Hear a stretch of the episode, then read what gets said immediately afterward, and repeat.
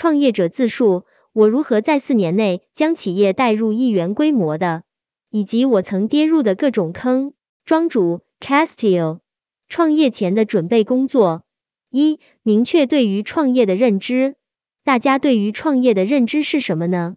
很多行业资深人士认为是热爱为主要动力。云友李坤明最不推荐刚毕业就创业，要么未毕业先创业，要么工作后再创业。云友 Sherry 梁，创业最大的变化就是从乙方变甲方，感受就是刚开始好自由，星期七过后就是焦虑，人家怎么做的那么好呢？天天各种琢磨。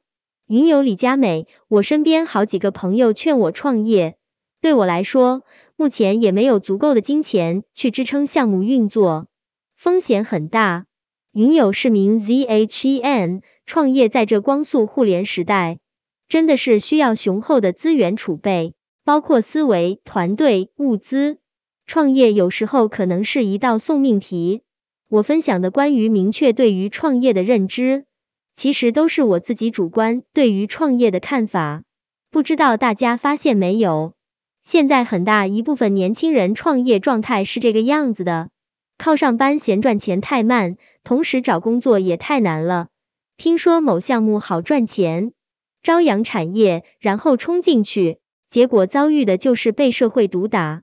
换个角度看，他们可能不是喜欢创业，只是不喜欢上班的逃避心理，而创业本身却是一件事事无可逃避的过程。所以创业有时候可能是一道送命题。我理解的创业的本质是一个人团队把自身的优势资源拿来变现的过程。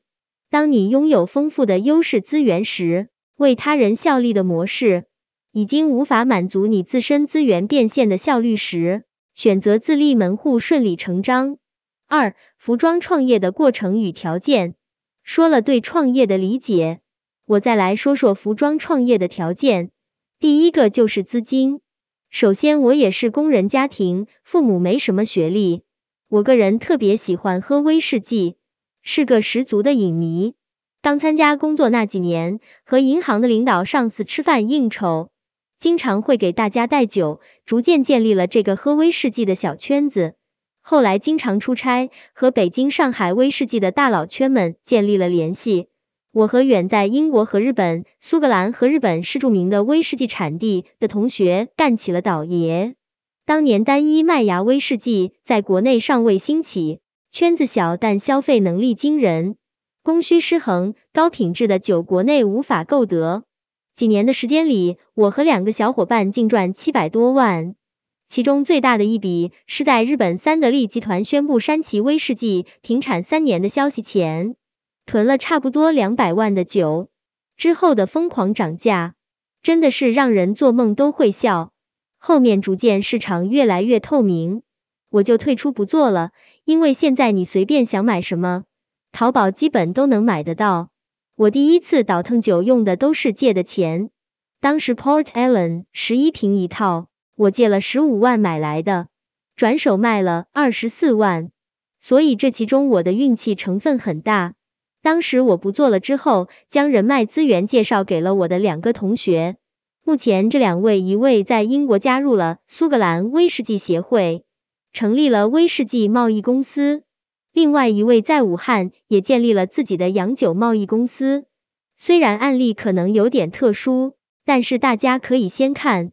不知道大家从我投机赚钱的经历里都看到了什么？云友 Peggy 圈子、产品、机会。云有蝴蝶，社交圈子，果敢胆大，机遇。云有 Alice，从兴趣发展起来。云有 Sherry 梁，这个是所有行业都没有办法避免的事实。现在就是想着怎么在透明商业市场做出差异化，但是服装行业的中低端真的很难有差异化，价格战倒是天天在打。后来银行做不下去了，我就去地产公司做总助了。但为什么我今天会在服装行业？就是我接下来要说的创业的第二点。各位目前在创业的你们是什么机遇？是职业顺利过渡到事业吗？云友 Peggy 之前在国外公司做跟单，目前自己跳出来做，工作内容跟之前都差不多，服务的客户也是一样的。云友 Peggy 提到的，其实也是我想说的。较为理想创业的是一个自然过渡的流程。你或者你的团队对即将创业的项目有着深厚的认知与了解，在这个行业深耕积累，并掌握上下游的资源和渠道信息。回归到我上面提到创业的本质，一个人团队把自身的优势资源拿来变现的过程。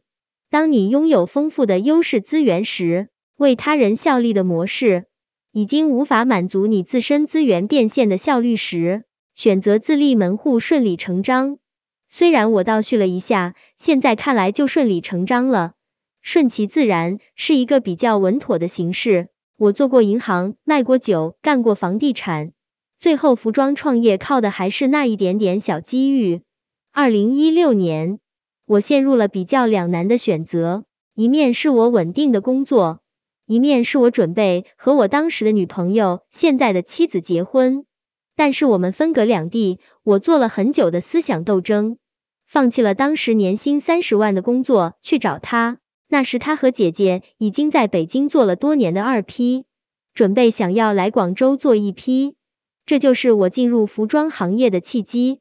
如果凭我自己，我要是想进入服装行业，那我就是我开篇讲述的头铁少年，缺少社会毒打。云友朱小璐，如果想要开服装公司，先从设计助理、设计师、总监。经历七八年的沉淀，了解整个行业的套路，创业成功率才会高点。我可以这么通俗理解吗？为他人效力的模式，已经无法满足你自身资源变现的效率，这才是创业的一个节点，而不是经验有多久，人脉有多广，实打实握在你手里的资源，你可以一条理清。我前面提到，创业是个无法逃避任何事的。二零一七年初，在我来到广州后，我们用了半个月时间做的第一件事，就是跑遍了十三行的主要楼层，分析当前市场状况。当时没有做非常详尽具体的数据统计，现在想来还是挺后怕的。较为主观的从几个维度做了分析。我们当时的目的是选择档口租赁的位置和风格定位。到了做市场调研的阶段。我们也已经跑了半个月十三行，目的是选择档口租赁的位置和风格定位，该楼层主体风格方向，该楼层档口货品定价区间，该楼层人流量分析，该楼层直达电梯数量，该楼层知名度，该楼层档口租金，还有一些零零散散的记录。在考察了四至七这几个主要楼层的绝大多数档口，以及结合合伙人以往多年的服装二批经验以及主观审美。资金考虑等因素后，我们很大胆的选择了在二零一七年市场相对很少，以极简舒适休闲的廓形为主的风格，将大地色底作为主色，年龄群体面向十八至三十五岁。我印象最深的是当年在密集的档口间万花丛中一点素，我们在六楼选择了一个相对人流量较大的位置，月租金三十六万。产品以极简舒适的风格为主，特点是棉麻、廓形、大地色系，稍偏韩系中性。核心就是研发和生产。这个阶段的公司还是处于开门迎客的阶段，后续的渠道就是我负责的项目了。先说回研发，我们刚开始是没有设计师的，这个情况持续的两个月里，我们通过买韩国版八 ins 图来应对。当时只有五个设计助理，还都是刚毕业的，全凭我老婆的姐姐和我老婆两个人主打设计。第一批货我们做了四百多个版，第二个月六百多。生产是之前二批时候来广州积累下来的资源，等到做二批中后期时，我们就已经开始逐渐涉足自己找工厂生产了。选择了项目，做好了评估，确定了风格，租赁了店铺。搭建了团队，合作了生产，这些都搞定了，才真的走向开始公司发展与运营中的经验。一、渠道拓展与变更的决策。这一部分我想分享一下服装创业发展与运营中的经验与教训。渠道拓展与变更的决策也是我的业务范围。这一部分我将结合公司几年发展过程中出现的一些比较重要的节点来阐述。服装批发行业长期以线下实体档口为核心，渠道模式十分单一，说白了就是等客上门。创业经营的第一个半年秋冬季，生意超出预期，但是边际效应很明显，单一档口承载力十分有限，拓展渠道成为当务之急。所以，二零一八年我们入驻一千六百八十八和一手 APP，二零一九年初成为五 A 级一千六百八十八商户，成为一手 APP 头部二十家 KA 大客户之一。二零二零年初，黑天鹅事件到来，新冠疫情爆发，市场开业遥遥无期。庆幸的是，同时爆发的还有短视频平台。这一阶段，我们积极转型，迅速布局，搭上短视频平台的顺风车。作为早期入场做短视频的女装批发商，获得了巨大的红利。在一部分友商愁眉不展的时候，公司迅速扭亏为盈。这部分后面我会详细展开说明。二零二零年底后疫情时代，面对短视频带来的巨大红利，也带来了很大的负面影响。二批客户线下实体的开始流失，也成为了重大的风险。公司内部决策，将品牌和产品的分化战略迅速提上日程。原有品牌全线面向线上，面向二批实体的全新品牌建立。并在二零二一年初再次起航。我们四个人有比较明确的分工，分别负责生产、研发、销售、运营与渠道。我就是最后一个。我将上述过程梳理为：开档口做传统线上开直播，品牌分化细分市场。档口二批实体店主一千六百八十八一手小 B 群体。这个发展流程就是二零二零年底之前的。二、决策失误后的及时调整，这一过程中也出现了很大的问题。我们在二零一九年曾经历决策失误加资金链断裂。二零一九年因为对待市场盲目的乐观，开始大刀阔斧的实行扩张。上面提到过，单一档口承载力有限，两个新品牌同时布局，与之伴随的是租金成本的暴增。研发设计团队的缺口和运行两条新生产线的成本，由此出现了较为严重的资金链断裂问题。公司一度出现了无现金可用的状况，而下半年生意平淡，加大了这一缺口，将创业两年多的盈利一扫而空。从零开始，当时二零一八年底真是赚得盆满钵满，拿了两个档口布局两个新品牌，但一下就都没了。当时我们不是自己的工厂，而新品牌产品工艺特别复杂，销量还不好，做货慢，好不容易卖的好一些，又出不来货，给不到客户，好不容易做出来了，顾客等不及了，退款了，更惨的还在后面。面临这种情况，我们急需引入新的合伙人，外部输血进来，在引进资金的同时，合作协议、退出机制都没有明确的制定。在经历短时间的合作后，合作理念有很大的偏差，公司未来走向出现很大的分歧。新的合伙人又迅速抽离资金，雪上加霜。你以为你拿到了救命稻草，但人家入股后迅速撤离成本，再吃你三个月的部分净利润。当时因为没有约定好这些东西，以至于最后我们都各自卖掉了一处房产。分析了当时状况，甩掉高额的成本包袱，我们决定从头梳理，再搏一次。三个档口月租金逾百万，成为成本包袱中最重的一块石头，所以我们先转让档口，及时止损，收缩规模。盲目布局的新品牌的生意惨淡，也意味着高额的做货成本无法及时回笼变现。随着实体档口的撤离。两个新品牌重新锚定位置，决定转向线上降低成本。而疫情的到来，在哀鸿遍野的实体批发业中，也给我们看到了新的机遇，让新品牌的重新定位搭上了顺风车。品牌 A 与各个主播合作的模式，建立短视频矩阵玩法，继续作为供应链的角色。另一个品牌直播带货，直接面对 C 端，随着成本的锐减。渠道的拓展，我们终于转危为安。云友 Sherry 梁，品牌 A 在运营过程中有退货吗？云友 Queenie 有没有想过自己开工厂呢？云友 Peggy，我想问下庄主，三个品牌同时运营，打样团队、版师加车板是怎么配备的？我们是五个版师，因为我们助理也是可以研发款的，十二个车板，因为做版的数量其实挺多的，运营过程中退货是难免的。但如果不是质量问题，退货由合作主播自行承担。至于工厂，我们今年就在布局这个事，但因为广州的生产还没有恢复，所以工厂已经在计划中了，但还没有实施。三、公司管理的细分。接下来我谈到的是关于公司管理方面的，公司营销策略的成功，也对公司的内部与外部衔接提出了很大的挑战。不断出现的问题，使得改革迫在眉睫。这部分我将结合实际案例，剖析公司内外部管理的细分生产质量与供应商管理。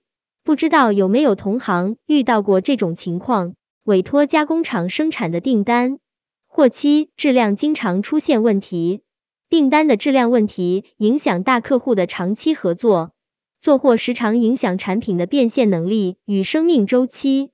合理的提高工价和合作工厂的利润，与工厂签订生产合约，确定生产责任，保证货期与质量，大大减少了因产品的做货时间与质量问题产生的时间成本，产品得以迅速变现，同时扩大产品的盈利周期。我们利用 APP 将面料的采购、洗水、印染、裁床、出货等信息连接。将研发、生产、销售三个端口衔接，研发端了解生产进度，便于接下来的研发方向与数量；销售端知道做货进度，方便调整销售结构方向。在采购管理上，一借鉴高薪养廉的模式，大幅提高采购岗位的工资。我们以前的采购五千底薪，两年没要求涨过工资。二开放式的回扣方式。赌不如输，公司成立小组，专门调研市场平均采购报价信息，允许一定范围内的灰色收入。三与长期合作的大型供应商保持定期频繁的联系，更新市面价格行情。四某些长期使用的面料大批量采购，借鉴公开招标报价。五采购人员轮岗制度。云友 Sherry 良，长期使用的面料，你们有定期囤货吗？你不怕面料不流行了吗？前段时间面料涨价，对你们公司有影响吗？长期使用的面料我们会定期囤货，面料涨价也肯定是有影响的，但我们囤货都是囤当年的。今年出了很多欧根纱、醋酸，我认为囤货多多少少能缓冲一下。人事组织管理上，服装批发产业由于行业本身属性，作为创业行业起点较低。经营者大多没有成熟的公司架构，HR 作为被认为可有可无的部门，我公司也是存在很大的这样的误区，主要有以下几点：一、员工流动性大；二、员工归缺乏属感；三、员工缺乏责任意识；四、员工缺少竞争意识。公司没有完善的 HR 体系，员工的工资增长、福利、培训都是老板拍脑门临时决定。导致了上述情况的发生。二零二一年，我们正式成立人事部门，建立明确的组织架构、岗位责任、薪资体系、晋升渠道，并给予优秀员工入股资格。这部分是逐渐建立完善的。云有若三，我朋友是做市场设计的，听他说做市场很快，基本上午去市场买板确定了，下午就去面料市场下大货，真的会这么快吗？我个人经验认为没这么快，大企业拼制度，小企业拼效率。过往的申购、报销需要走很多流程，从申请到审批，最后到落地，大大降低运营效率。我们和员工签署了企业财务诚信书，采购和报销金额在五百元以下的全部纳入运用及时支付，后期抽取监察的方式执行，当前处于测试阶段。尚未有明确的结果反馈，但目前运行效率大大提高。成本的风险需要观后效。这个是借鉴了老师提供的思路。决策计划管理，小型企业的决策往往由公司老板决策，受限于老板的非专业性，走了不少弯路。二零二一年，我们将公司的发展决策更加开放，鼓励创新，鼓励员工多提想法。对于优秀的建议，无论是否采纳，都予以对应的奖金鼓励。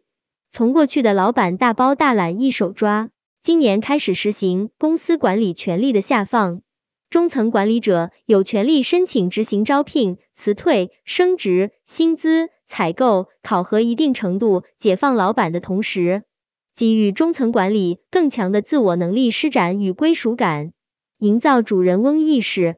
关于人事成本管理，我分享一下我公司设计部的工资体系，因为设计部比较具有代表性，我们采用的是较长的试用期。但在转正后会补足试用期的工资。设计师的能力不是一个月能看得出来的，这种模式能够让有本事的人得到回报，没有真才实学的速速劝退，我也节省成本。还有就是对于一个人完成两个人工作量的情况，我会给予一点五倍的工资。其实我公司三个品牌，目前的研发团队里核心研发人员就八个。人数不多，但个个顶事。第二个品牌的当家设计师虽然还没升首席代表，就是在我们二零一七年刚创业时来的刚毕业的小助理。虽然我不知道其他地区的薪资怎么样，但在我的这个同行圈里，暂时没看到比我给的工资更高的特殊优秀人才，比如海归、十大暂且不谈。我相信重赏之下必有勇夫，当然也必有骗子。创业型公司领导者或团队应具备的管理能力，这一部分我想谈谈我创业者四年回头看时总结的创业需要的能力。一、欲望，欲望是行动的原动力。你可以渴望财富，渴望社会地位，渴望成功，渴望被认可。真是这份迫切需求改变的想法足够强烈，才能足够支撑你以后遇到各种苦难不放弃。二、执行力，没有行动力的欲望只能是空想家。现在立刻动起来，手脚匹配大脑，践行实干。三、商业头脑，想行动要行动，行动起来更要会行动。商业头脑不能仅是书本上学得到的知识，是对人和社会的深刻理解，是经历与判断力的积累。所以我在分享中提到。创业的本质是一个人团队把自身的优势资源拿来变现的过程，商业头脑就是这种优势。不经历学习积累的创业，多半中道崩殂，甚至有可能直接出门崩殂。想要在某一行业发展，你或者你的团队必须要有对该行业深入了解的人，了解 A 这个行业的人，了解标的群体。四、管理能力。公司不是一个人，是一个组织。服装创业从资金、市场、研发、生产、销售多个环节环环相扣，没有管理协调能力，就会举步维艰。如果说人是企业的发动机，管理能力就像是变速箱，怎么让发动机合理运行？是前进是倒退，离不开管理的能力。五、成本控制能力，人员成本控制方面，我的原则是。精简岗位，去除冗余，强调个人高福利，用给到个人一点五倍的薪资，精简两人岗位至一人。现在的年轻人摸鱼都成了常态，当然重赏之下必有勇夫，也会有骗子，因此与之匹配的是较长时间的是试用实习期，如设计师三个月转正，成功转正的岗位将按照转正后的薪资水平。补齐试用期的试用工资，这样的做法，一部分过滤掉了没有真才实力的员工，降低了试错成本；一方面转正后补齐的做法，大大促进了积极性，同事人尽其用，不用为负担冗余的岗位成本。很多老板宁可投资浪费掉了，也不愿意给予员工多一些。我们一再收缩装修成本、场地成本，在保证视觉效果的基础上。将这部分应用于对人才的培养。六、战略眼光，商业头脑是对人和社会的理解，战略眼光是对市场的洞察力。简单来说，对机会和风险的预判能力。这种能力不是拍脑门想应该怎么怎么样，而是基于对所在行业深耕，经过十分细致的分析后得出决策的能力。我公司在发展过程中盲目乐观进行扩张，就是最好的反面教材。脑袋一热，打点鸡血就行动。后面在疫情出现初期，审时度势，基于线下实体批发的行业属性，决定立刻布局短视频平台。又在二零二一年初迎来二批小 B 实体客户的复苏，沉寂一段时间的线下也将迎来复兴。公司将品牌产品迅速分化，线上线下差异化推进，这就是一个比较成功的案例。